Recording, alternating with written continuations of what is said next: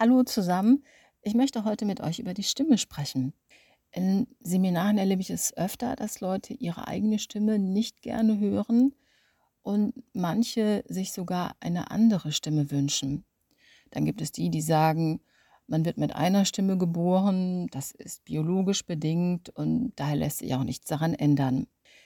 Generell würde ich dazu sagen, dass es erstens kaum ein Gebiet gibt, auf dem Selbstbild und Fremdbild mehr auseinanderklaffen als beim Thema Stimme und Sprechen. Zweitens, selbstverständlich gibt es Angeborenes, gibt es Veranlagungen, gerade auch was die Stimme angeht. Und aus einem Bass wird kein Tenor werden und aus einer Altstimme kein Sopran. Trotzdem lässt sich sagen, gerade das Thema Stimme bietet riesige Spielräume und jeder Mensch, der etwas an seiner Stimme verändern möchte, kann das auch tun. Überlegt auch bitte kurz, wann ihr die Stimme eines Menschen anziehend und angenehm findet.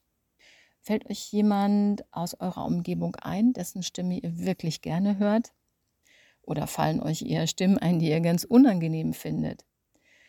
Der erste Schritt, mit seiner Stimme anders umzugehen, ist folgender, sich bewusst zu machen, was beim Sprechen mit anderen eigentlich passiert. Was genau ist es, was wir anziehen finden?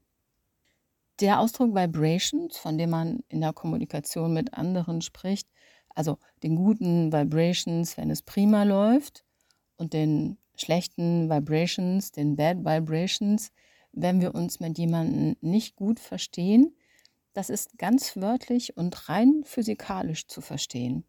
Also Stellen wir uns doch kurz vor, was unser Körper beim Sprechen macht.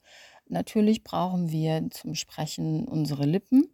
Daneben gibt es aber auch noch die Stimmlippen in unserem Kehlkopf.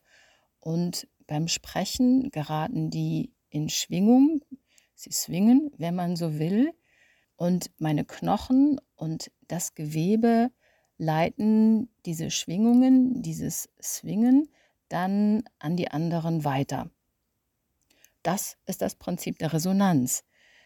Je mehr ich meinen Körper für den Klang nutze, desto mehr kann beim anderen auch an Resonanz ankommen und das lässt sich lernen.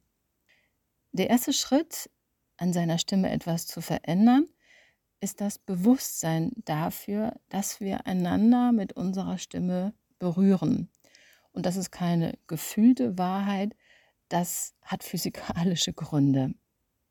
In Corona-Zeiten, in denen wir uns körperlich von anderen fernhalten sollen, nur unsere Familie oder als Single unseren Knuffelkontakt, wie man in Belgien so schön sagt, umarmen und berühren dürfen, hat das aber eine viel größere Bedeutung.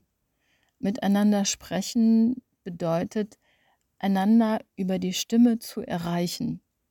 Mit unserer Stimme können wir jemandem nahe sein. Auch das ist Berührung.